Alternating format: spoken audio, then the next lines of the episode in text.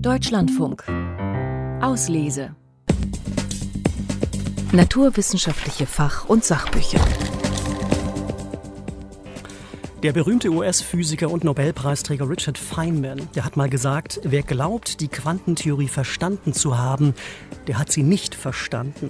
Und obwohl Richard Feynman jetzt schon über 30 Jahre tot ist, ist da immer noch viel Wahres dran. Die Quantentheorie ist eine der erfolgreichsten wissenschaftlichen Theorien aller Zeiten.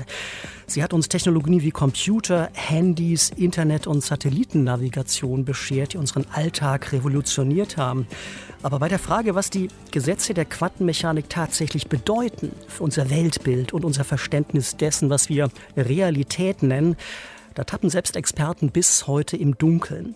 Die meisten Physiker ziehen es deshalb vor, sich diese philosophischen Fragen gar nicht mehr zu stellen und begnügen sich damit mit dem wunderbaren Formelwerk wie der Schrödinger-Gleichung zum Beispiel zu rechnen. Zwei erfolgreichen Sachbuchautoren reicht das aber nicht. Die gehen dem großen Quantenrätsel in aktuellen Büchern auf den Grund. Der studierte Physiker und Wissenschaftsjournalist Tobias Hürter macht das aus historischer Perspektive und beschreibt in seinem Buch Das Zeitalter der Unschärfe, wie die Quantentheorie vor 100 Jahren das Licht der Welt erblickte und warum auf die Euphorie der Entdeckung bald Ernüchterung folgte. Der italienische Physikprofessor Carlo Rovelli beschreibt in seinem Buch Helgoland, was passiert, wenn man die Quantentheorie zu Ende denkt und kommt zu dem Schluss, dass es die Realität, wie wir sie uns gemeinhin vorstellen, gar nicht gibt starker Tobak. Aber wir dröseln das jetzt gleich Schritt für Schritt auf. Herzlich willkommen zur Auslese über die Quantenrevolution und ihre Folgen. Mein Name ist Ralf Krauter und mit dabei hier im Kölner Funkhaus sind wie immer bei diesem Format die beiden belesenen Wissenschaftsjournalisten Dagmar Röhrlich und Michael Lange. Hallo. Herr, hallo. Hallo. Bevor wir das Quantenrätsel knacken, noch der Hinweis, in 20 Minuten haben wir noch weitere Lese- und Buchgeschenktipps für Sie parat, unter anderem zum Thema Corona-Pandemie und Komplexitätsforschung. Aber jetzt tauchen wir ein in die bewegten Jahre der Quantenrevolution in der Physik. In seinem Buch Das Zeitalter der Unschärfe schaut der Wissenschaftsjournalist Tobias Hürter nämlich den Vätern der Quantentheorie regelrecht über die Schulter, wie sie unser Weltbild vor ziemlich genau 100 Jahren auf den Kopf gestellt haben. Michael Lange, erzählen Sie doch mal, was man da so alles erfährt. Ja, man erfährt viel über die Väter, Max Planck, Albert Einstein, Niels Bohr, Werner Heisenberg, auch über die Mutter, Marie Curie. Also die werden alle dargestellt. Man kennt sie eigentlich, das sind ja Ikonen der Atomphysik. Aber trotzdem hat da Tobias Hütter noch eine ganze Menge äh, zu erzählen. Und zwar nicht als klassische Biografien.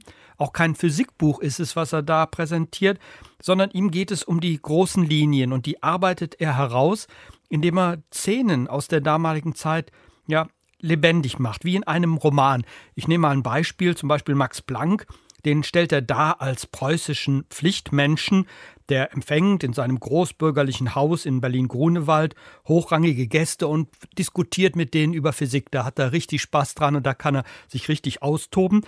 Aber als die Gäste weg sind, da setzt er sich hin und entwickelt ganz still für sich die entscheidende Strahlungsformel, an der er wirklich seit, seit Jahren tüftelt. Und als er es auf einmal hat, äh, ruft er in dem Fall nicht Heureka, sondern setzt sich ans Klavier und spielt Beethovens Ode an die Freude. Also das sind so kleine Momente, wo diese Personen einfach lebendig werden in ihrer Art und auch in ihrer Zurückhaltung. Ich nehme noch ein anderes Beispiel. Die Nordseeinsel Helgoland. Dort kam dem Physiker Werner Heisenberg 1925 die ganz großen Ideen, äh, als er auf einem Felsen sagt. Hier ein kurzes Zitat. In der Einsamkeit Helgolands begreift Heisenberg, was Bohr ihm damals sagen wollte. Wie kindisch die Vorstellung vom Atom als kleines Sonnensystem ist, in dem die Elektronen wie Planeten den Kern wie das Zentralgestirn umkreisen. Heisenberg lässt die Sonne erlöschen und die scharf gezogenen Bahnen der Elektronen zu formlosen Wolken zerstieben. Er findet einen neuen Weg, das Rätsel der Quantensprünge anzugehen. Er wagt einen Schritt, der nicht weniger mutig ist als jener, den Einstein gemacht hat, als er die scheinbar ewigen Begriffe von Raum und Zeit in seiner speziellen Relativitätstheorie neu fasste. Ja, man merkt schon, dem Tobias Hürter, dem fallen viele große Worte ein und ihm geht es besonders um die Beziehungen dieser verschiedenen Starphysiker untereinander. Beziehungen und Wechselwirkungen sind sozusagen das Thema. Das wird später auch nochmal auftauchen. Ich glaube, so viel kann ich vorab verraten.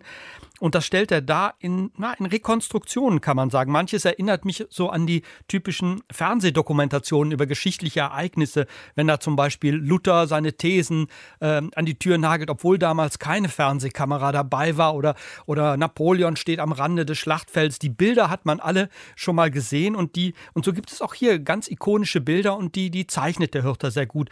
Aber viel schöner ist noch, wie er die Gespräche rekonstruiert. Da hat er natürlich auch Quellen zu und das macht er dann wortwörtlich und dann kann man den Gedanken der Physiker auch als Nicht-Physiker oft folgen. Also vielleicht nicht immer, aber das sind wirklich auch sehr spannende Teile dieses Buches und wie sich die Beziehungen so entwickeln.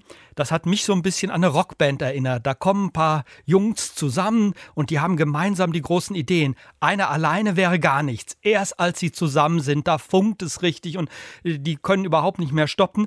Ja, aber es kommt, wie es kommen muss. Irgendwann zerstreiten sie sich, entwickeln sich auseinander. Ja, es finden keine offenen Gespräche mehr statt. Das Vertrauen ist weg, nur noch Misstrauen. Ja, ich kann es ganz kurz machen. Am Ende ist äh, Heisenberg allein und arbeitet mit den Nationalsozialisten zusammen. Oder man kann noch das Ende auch noch anders formulieren. Am Ende steht die Atombombe. Vielen Dank, Michael Lange. Mir ging es ganz ähnlich wie Ihnen. Ich fand vor allem das szenische, die szenischen Einstiege in die Kapitel die große Stärke dieses Buchs. Der Tobias Hürter schildert hier wirklich sehr anschaulich die Lebensumstände und Befindlichkeiten der Quantenrevolutionäre, ihre privaten wie beruflichen Wirrungen, ähm, die man da im Buch über, über Jahre letztlich erzählt bekommt. Äh, ich habe viel gelernt über Erwin Schrödinger zum Beispiel, dessen berühmte Wellengleichung ja Generationen von Physikern im Schlaf runterbeten können. Von dem habe ich hier erstmals erfahren, dass er großer Anhänger der freien Liebe war und schon kurz nach seiner Hochzeit drei Kinder mit drei Frauen hatte, aber keins mit seiner Ehefrau. Und diese Sprunghaftigkeit in Liebesdingen, die wird später dann zum Problem, als er 1933, also in dem Jahr, wo Erwin Schrödinger dann den Nobelpreis bekommt, wegen der Machtübernahme der Nazis Berlin verlässt und nach Oxford geht, wo man in Liebesdingen vieles nicht so locker sieht wie in Berlin damals. Seine berühmte Gleichung hat Schrödinger übrigens 1925 zu Papier gebracht im Skiurlaub in der Schweiz in Begleitung einer rätselhaften Geliebten, deren Name nie genannt wurde, die ihn aber offenbar stark inspiriert hat. Und ich, mir geht es ähnlich wie Ihnen, Michael Lange. Tobias Hürter, große Leistung ist, seine große Leistung ist, er macht die Helden und Verlierer der Quantenrevolution menschlich greifbar. Erwin Schrödinger zählt am Ende übrigens zu den Letzteren, genau wie Albert Einstein, weil beiden nicht passt, wie sich die Dinge dann entwickeln. Der dänische Quantenpapst Niels Bohr dagegen, der eine geniale Schar von Jüngern um sich zu scharen wusste, trug mit seiner Kopenhagener Deutung anscheinend den Sieg davon. Wegen des Zweiten Weltkriegs und dem Bau der Atombombe, wo er dann mitwirkte, konnte er sich aber auch nicht lange drüber freuen und wäre bei der Flucht vor den Nazis fast im Bombenschacht eines britischen Fliegers erstickt. Auch was, was ich nicht wusste. Das Buch steckt voller spannender Details über die Geburtswehen und Fallstricke der Quantentheorie. Es schildert diese Dinge so anschaulich, dass ich finde, dass es eine sehr breite Leserschaft fesseln könnte. Wie ging es Ihnen, Frau Röhrlich? Genauso, ich fand es einfach toll. Beispielsweise Paul Dirac 1926 hat äh, geschrieben, dass es die Antimaterie geben könnte. Und Enrico Fermi verurteilte ihn für die Absurdität der Antimaterie in einem Seminar zu einer Bastronade, also zu Stockhieben auf den nackten Fußsohlen. Aber Kurz darauf wurde das Positron entdeckt, sprich, er hatte recht gehabt. Und ja, für Heisenberg war das einer der größten Sprünge in der Physik im 20. Jahrhundert. Und wenn man bedenkt, wie viele großen Sprünge es damals gegeben hat, will das schon was heißen. Dieses Buch hat mir sehr gut gefallen. Es erinnerte mich von der Art, wie es geschrieben wurde, an 1913, der Sommer des Jahrhunderts von Florian Iljes er springt, man springt in irgendeine bestimmte Zeit hinein. Der Florian Iljes hat über einen Sommer geschrieben, jetzt ist es ein halbes Jahrhundert.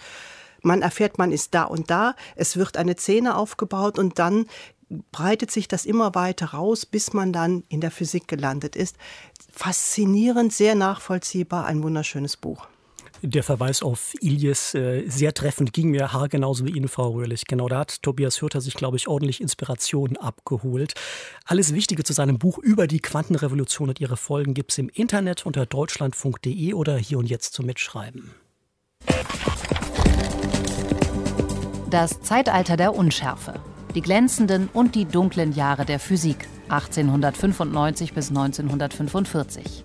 Das Sachbuch von Tobias Hürter ist im Klett-Cotta Verlag erschienen. Es hat 400 Seiten und kostet 25 Euro. Im selben Jahr, in dem Erwin Schrödinger seine Wellengleichung zu Papier brachte, im Skiurlaub in Arosa mit der schon erwähnten namens, namenlos gebliebenen Geliebten, Ende 1925, also in diesem Jahr, verbrachte der junge Physiküberflieger Werner Heisenberg im Mai wegen einer schweren Heuschnupfenattacke zehn Tage auf der Nordseeinsel Helgoland, wir haben schon gehört, und brachte dann nachts um drei die Grundzüge der Quantenmechanik zu Papier, die erklärt, wie die rätselhaften Quantensprünge zwischen den erlaubten Elektronenbahnen in Bohrs Atommodell zu verstehen sind. Er löse damit ein Problem, das ihn selbst, also Heisenberg, aber auch Bohr und Einstein monatelang umgetrieben hatte. Heisenbergs Durchbruch auf Helgoland war ein Meilenstein der Wissenschaftsgeschichte und zwar einer mit so weitreichenden Folgen für unser Weltbild, dass der italienische Physikprofessor Carlo Rovelli, der an der Uni Marseille forscht und lehrt, seinem aktuellen Sachbuch den Titel Helgoland gegeben hat. Dagmar Röhlich, Sie haben es gelesen. Erzählen Sie doch mal, worum es da geht. Ja, die Welt um uns herum, die erscheint uns vertraut. Das Mikrofon, dass Sie mir gegenüber sitzen, der Herr Lange im Nachbarstudio. So scheint es wirklich zu sein. Ah, muss aber nicht. Wenn man also Heisenbergs Idee, die er auf Helgoland hatte, vor fast 100 Jahren ernst nimmt, dann ist das alles Illusion, jedenfalls quantenphysikalisch betrachtet. Und um die Quantenphysik geht es in dem Buch von Carlo Rovelli. Er sagt, es ist die mächtigste Theorie, die der Mensch je erschaffen hat, je entdeckt hat. Und ich würde sagen, neben der Stringtheorie wahrscheinlich auch die unverständlichste. Die ist für mich persönlich noch ein bisschen schlimmer. Sie ist eine der fruchtbarsten, wie wir auch schon gesagt haben. Jeder, der den Computer anschaltet, hat im Endeffekt mit Produkten dieser Theorie zu tun. Aber doch weiß niemand, was sie bedeutet. Auch die Leute, die damit umgehen, nicht. Das sagt er ganz am Anfang des Buches und betont es immer wieder, was sehr löblich ist, denn dadurch bringt er mich dazu, auch wenn ich Sachen nicht verstehe, weiterzulesen. Wenn es den Fachleuten auch nicht besser geht, dann motiviert mich das doch trotzdem weiterzumachen. Die Quantentheorie sagt die erklärt die Welt nicht, sondern die ist eine Methode, ziemlich genaue Vorhersagen oder unglaublich genaue Vorhersagen zu machen darüber, wie Materie und Energie sich verhalten. Und dann erklärt er uns, dass die quantische Welt, wie er sie bezeichnet, eine völlig neue Sicht notwendig macht auf das, was wir Realität nennen. Also beispielsweise, dass wir hier im Studio sitzen. Diese Realität, die sei nichts anderes als ein gigantisches Netzwerk von Wechselwirkungen, in dem es keine Dinge gibt, sondern nur Beziehungen. Und die Merkmale eines Objekts, die sind diese Beziehungen, die, die es auf andere Objekte hat. Und das erzählt in einem Zitat. Die Welt der Quanten ist folglich luftiger als die von der alten Physik erdachte. Sie besteht allein aus Wechselwirkungen, Geschehnissen, diskontinuierlichen Ereignissen ohne Beständigkeit. Sie ist eine Welt aus einem Gewebe so duftig wie eine Burano-Spitze. Jede Wechselwirkung ist ein Ereignis, und eben diese leichten und ephemeren Ereignisse bilden die Wirklichkeit. Nicht die mit absoluten Eigenschaften befrachteten schweren Objekte, die unsere Philosophie als Fundament dieser Ereignisse angesetzt hat. Ja, dieses Buch ist einfach schön geschrieben und partiell verständlich, zum Teil liest man halt drüber hinweg, weil es einfach so schön ist. Man fühlt sich so ein bisschen wie der Wanderer am Weltenrand in Flammarions Holzschnitt, der halt ans Ende der Welt gekommen ist, die Sphäre hochhebt, die Himmelsphäre und schaut, was da draußen ist. Das war so das Gefühl, das ich bei diesem Buch hatte. Und es ist schwindelerregend, wie er ganz am Anfang gesagt hat. Heisenberg fühlte sich schwindelig, als klar wurde, was er da eigentlich sagt. Und so geht es dem Leser auch. Und das, die schönste Stelle in diesem Buch ist eigentlich, dass Schrödingers Katze nicht stirbt, sondern nur betäubt wird. Das hat mich als große Katzenfreundin sehr gefreut. Das überrascht mich nicht, dass Sie das gut fanden. Genau, da kommen wir vielleicht gleich nochmal drauf zu sprechen. Ähm, ich finde, Carlo Rovelli arbeitet vorne im vorderen Teil des Buchs, in der ersten Hälfte, würde ich sagen, sehr gut verständlich raus, in welche gedanklichen Zwickmühlen uns die Quantentheorie führt. Er greift dabei Heisenbergs Gedanken auf und findet genau wie dieser es eben sinnlos, ähm, die Frage zu stellen, was eigentlich genau mit der Katze in Schrödingers Box ist. Ist sie jetzt tot oder lebendig? Wie geht sie in der Zwischenzeit? Über diese Frage, da können Physiker keine Antwort drauf geben. Es macht einfach gar keinen Sinn, sie zu zu stellen. Wenn man die Quantentheorie zu Ende denkt, dann ähm, haben Objekte im Kosmos keine unveränderlichen Eigenschaften mehr. Das ist das, was Carlo Rovelli glaubt und in diesem Buch zu belegen versucht. Also weder hat das Elektron eine ganz konkrete Position in einem Atomkern, noch hat die Katze einen eindeutigen Zustand, tot oder lebendig, je nachdem, ob ein Mechanismus ausgelöst wurde oder nicht durch einen Zufallsprozess. Betäubt oder lebendig, möchte ich. In seinem sagen. Buch Betäubt, im Original von Schrödinger, äh, geht es aber tatsächlich um Blausäure. Da wäre die die Katze also im Zweifel dann tot gewesen. Aber es war nur ein Gedankenexperiment, das wollen wir an der Stelle betonen. Schrödinger hatte nie eine Katze.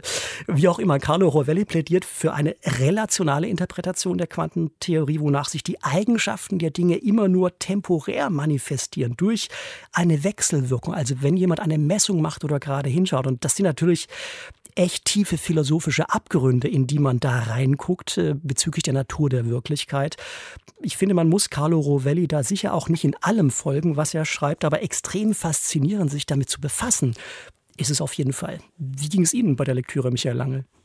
Ja, ich habe auch manchmal ein bisschen mich fragen müssen, was meint der eigentlich? Aber nachher wurde es mir dann doch einfach klar. Ich habe es einfach auf diesen Satz reduziert. Die Welt besteht nicht aus Objekten, sondern aus Beziehungen und Wechselwirkungen. Und wenn ich jetzt hier in einem dunklen Raum sitzen würde, ohne Mikrofon und ohne Leitung nach draußen in die Welt, dann wäre ich für Sie alle und auch für die Hörer völlig irrelevant. Und jetzt trete ich in Wechselwirkung, mein Mikro ist auf, die Leitung geschaltet und, und, und plötzlich bin ich überhaupt relevant. Vorher in meinem dunklen Raum da hätte ich da sein können oder nicht da sein können. Es hätte wirklich niemanden interessiert. Also so einfach kann man es aufs Philosophische ziehen. Und das machte auch ein, ein indischer Philosoph, das fand ich so interessant, schon in der Antike. Der hat den gleichen Satz, den die Quantenphysiker heute sagen, einfach schon ja, auf das Miteinander der Menschen und auf die Objekte der Natur formuliert. Also so neu ist es dann auch wieder nicht, dass die äh, dass die äh, Revolution und der Umbruch durch die Quantenphysik stattgefunden hat, das kann ich als Nicht-Physiker nicht so ganz nachvollziehen. Das war das Weltbild der Physiker, was diese Revolution erfahren hat. Aber für die Menschen hat sich wahrscheinlich wenig geändert. Wobei es in den Köpfen vieler Menschen vielleicht doch noch nicht so klar angekommen ist. Aber darüber können wir ja gleich diskutieren. Wie die Quantentheorie unsere Welt verändert. Alles Wichtige zum Buch von Carlo Rovelli hier nochmal in Kürze. Helgoland. Wie die Quantentheorie unsere Welt verändert. Das Sachbuch von Carlo Rovelli wurde von Enrico Heinemann aus dem Italienischen übersetzt. Es ist im Rowold Verlag erschienen, hat 207 Seiten und kostet 22 Euro.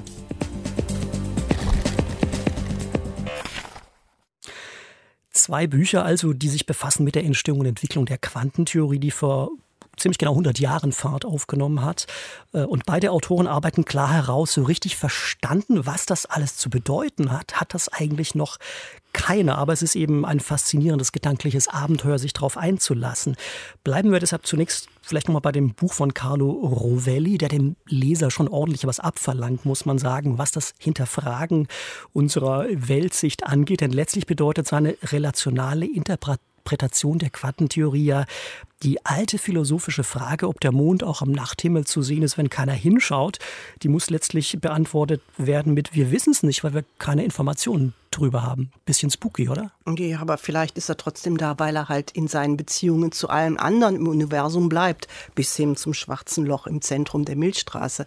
Also es ist hochspannend und wahrscheinlich ist es auch ganz wichtig zu sagen, gut, ähm, wir gehen einfach davon gehen aus, einfach dass, davon aus, dass es ne? immer so ist und äh, dass der Mond auch wieder da sein wird am nächsten Abend. Und das sind natürlich einfach, vereinfachte Konstrukte, mit denen wir durchs Leben kommen. Beim Mond ist es vielleicht noch nicht so wichtig, dass wir denken, er ist da, obwohl wir ihn nicht sehen. Aber bei vielen anderen Dingen ist das für uns ganz normal. Wir denken, dass vieles da ist, obwohl wir es nicht wahrnehmen. Aber Einfluss nehmen können wir in dem Moment eben nicht. Und ich hatte ihn jetzt so verstanden, dass die Wahrnehmung eigentlich gar nicht so wichtig ist, weil man in diesem riesigen Netzwerk sich bewegt. Und auf das kommt es an es wird ja auch nicht geredet von, von Wahrnehmung, sondern von Beziehungen und Wechselwirkungen. Und da ist noch eine ganze Menge außerhalb unserer Wahrnehmung. Aber er sagt auch, solange keiner hinschaut, können wir eben nichts darüber wissen. Wir haben dann keine Informationen über den Zustand des Systems eigentlich. Die bekommen wir erst, wenn wir eine Messung machen. Ähm, Tobias Hürter schildert ja interessanterweise in seinem Buch sehr anschaulich, wie genau diese philosophischen Fragen, die wir jetzt gerade thematisiert haben, auch die Väter der Quantentheorie schon umgetrieben haben. Also Bohr, Einstein und all die anderen, die haben sich die Köpfe heiß geredet. Manche Freundschaften Gesellschaft ist darüber zerbrochen. Ich fand es extrem spannend und vergnüglich, an diesem gedanklichen Schlagabtausch der Geistesgrößen in diesem Buch Das Zeitalter der Unschärfe teilhaben zu können. Wie, wie ging es Ihnen dabei? Ja, es hat einfach Spaß gemacht, vor allen Dingen, weil es halt auch zeigt, dass der Leser halt oder in dem Fall ich nicht einfach nur zu dumm bin, das sofort zu verstehen, sondern das ist so schwierig. Und die Geistesgrößen werden da viel weiter kommen als ich beispielsweise. Nur es ist für mich tröstlich, es zu lesen. Und ich denke, es ist für die, für die Wissenschaft was ganz Wichtiges, äh, dass man auch Sachen in Frage stellt. Und das haben die Physiker damals gemacht. Heute wird vieles als gegeben hingenommen. So steht es im Lehrbuch so, jetzt machen wir noch die fehlenden Messungen und gut ist. Ich muss am Anfang meiner Doktorarbeit wissen, was nachher einigermaßen bei rauskommt. Und wenn ganz was anderes rauskommt, stehe ich blöd da. Also das ist, glaube ich, die sind ganz anders daran gegangen. Und zum Beispiel das Gedankenexperiment was heute auch so ein bisschen aus der Mode gekommen ist. Das gehörte für die einfach dazu, um, um, um die anderen zu überzeugen und um auch einen Schritt weiterzukommen. Jetzt sind ja viele dieser, äh, nennen wir sie mal Helden oder auch ähm, gebrochene Helden der Physik, äh, also manche sind ja auch Verlierer, haben wir schon gesagt, über die sind schon viele Biografien geschrieben worden. Albert Einstein, Werner Heisenberg, Niels Bohr, Paul Dirac. Wir haben auch in dieser Sendung schon verschiedene Bücher besprochen, besprochen, wo man viel über diese Menschen lernen konnte. Was denn genau ist denn jetzt der Mehrwert dieses kondensierten, dieser kondensierten Zusammenstellung von Tobias Hürter, der ja letztlich Versatzstücke aus verschiedenen dieser anderen Quellen benutzt und zu was Neuem zusammenmischt. Also gerade dadurch, dass er diese Form gewählt hat, die auch in 1913 gewählt worden ist, bekommt man ein, ein Bild. Es entsteht wirklich etwas wie ein Theaterstück, dem man folgen kann. Und damit ist es leichter, diese Zeit zu begreifen, auch wo da überall die Schwierigkeiten bei den Leuten lagen, wo überall die, die Hürden sind und was für Diskussionen liefen. Einfach, weil man alle sozusagen in den Blick reinbekommt und zwar in einer Art und Weise, die sie als Personen auch deutlich werden lässt. Diese Art des Herangehens, die hat der Tobias Hürter ja nicht erfunden die ist ja, sag ich mal, so oft schon erfolgreich eingesetzt worden. Übrigens auch sogar zum, zum gleichen Thema. Also auch Thomas de Padova, den wir hier vor fünf Jahren äh, vorgestellt haben, der macht das auch schon sehr geschickt, nur auf Einstein bezogen in seinem Buch Allein gegen die Schwerkraft. Auch Hubert Mania, da habe ich mich jetzt wieder daran erinnert, ein Buch Kettenreaktion. Da ging es um die Atombombe und die Physiker. Der hat die gleiche Methode angewendet. Haben wir 2010 besprochen, genau. Ja. Lange her, aber der, der, die Herangehensweise ist ähnlich. Aber diese beiden Autoren, die nehmen sich so kleine Fenster. Und ich denke, das Starke an, das, an dem Buch von Tobias Hürter ist, dass er die große Linie zeigt, wirklich über 50 Jahre hinweg. Das schaffen die anderen Bücher nicht. Und äh, deshalb ist es auch gut, dass er eine Methode einsetzt, die sich bewährt hat. Welches Buch für wen zu Weihnachten? Kurze Antwort zum Schluss.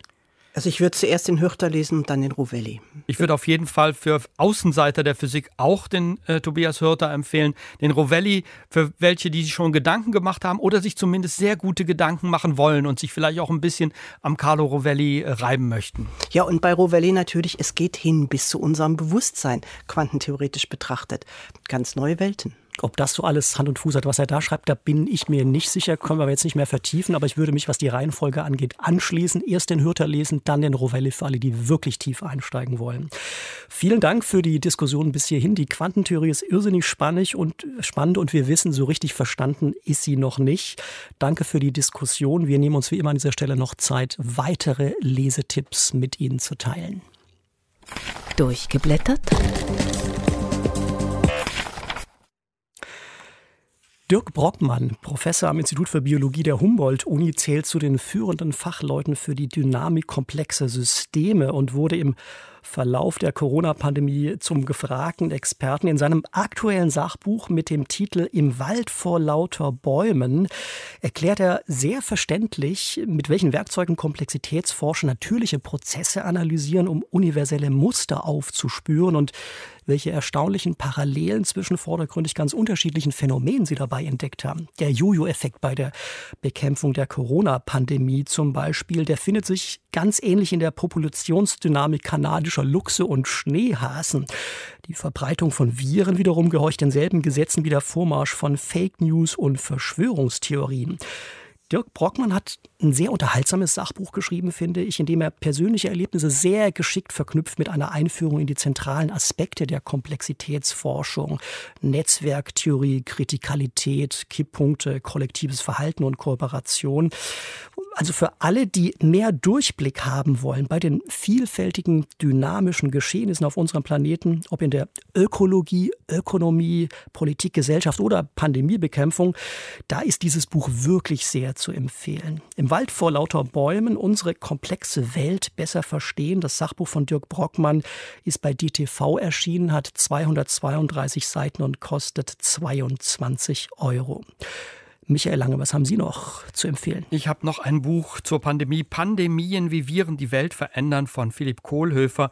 Ein Sachbuch wie ein Krimi, vollgestopft mit interessanten Details, ist wirklich rasant geschrieben so viel ich es überprüfen konnte, auch gut recherchiert einfallsreich und ganz nah dran an den Wissenschaftlern, ganz besonders übrigens an einem, an Christian Drosten, der auch das Vorwort geschrieben hat. Den hat er immer wieder begleitet und dessen Wissen fließt also auch in dieses Buch ein. Aber der Autor besucht auch eine Fledermaushöhle und ist in verschiedenen Labors, erklärt die PCR, die Polymerase-Kettenreaktion und zwischendurch macht er immer wieder merkwürdige Bezüge zur Popkultur. Also das Buch ist auf jeden Fall voller Überraschungen, also ein Buch wie die Pandemie.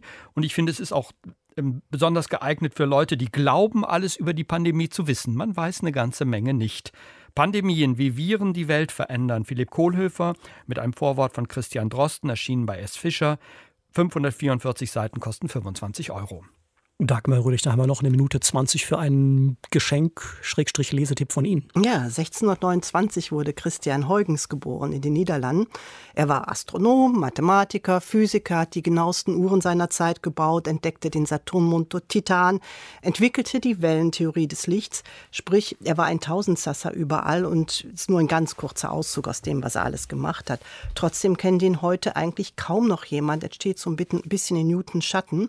Und das will Eldersley Williams ändern mit seinem Buch Die Wellen des Lichts. Es Christian Huygens sah sich als erster professioneller Wissenschaftler, Naturwissenschaftler und er stammt aus einer sehr außergewöhnlichen Familie und die wird in diesem Buch porträtiert, sowohl die Familie als auch er.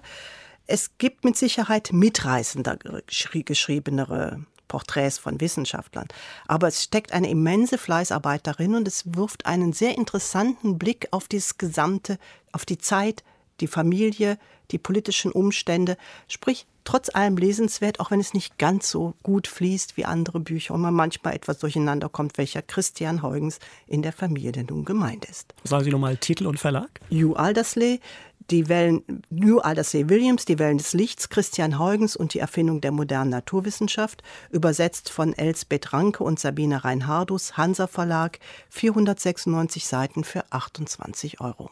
Vielen Dank, Dagmar Röhlich. Und mit diesem letzten Buchtipp geht die heutige Auslese auch schon wieder zu Ende. Wir hoffen, Sie finden in der Adventszeit oder zwischen den Jahren Zeit und Ruhe, das eine oder andere gute Buch zu lesen. Alle wichtigen Infos zu den Werken, die wir heute vorgestellt haben, finden Sie auf unserer Webseite deutschlandfunk.de slash Forschung. Danke an Dagmar Röhlich und Michael Lange fürs Bücherlesen und Mitdiskutieren und an Nina Frühling für die Regie dieser Sendung. Die nächste Auslese mit aktuellen Sachbuchtipps gibt's im März. Ich danke fürs Zuhören und wünsche noch einen erholsamen dritten Advent. Machen Sie es gut. Am Mikrofon war Ralf Krauter. Sternzeit, 12. Dezember, der früheste Sonnenuntergang des Jahres. In neun Tagen ist Winteranfang, der kürzeste Tag des Jahres. Doch am 21. Dezember erleben wir nicht den spätesten Sonnenauf- und frühesten Sonnenuntergang. Abends werden die Tage ab jetzt wieder minimal länger. Dieses Phänomen geht auf die elliptische Erdbahn und die Neigung der Erdachse zurück. Dadurch bewegt sich die Sonne an unserem Himmel nicht mit gleichmäßigem Tempo, sondern mal etwas schneller und mal etwas langsamer. Das Zusammenspiel beider Effekte führt dazu, dass in Kassel die Sonne derzeit um 16.16 Uhr untergeht. Zu Winteranfang in neun Tagen allerdings sinkt sie bereits zwei Minuten später unter den Horizont.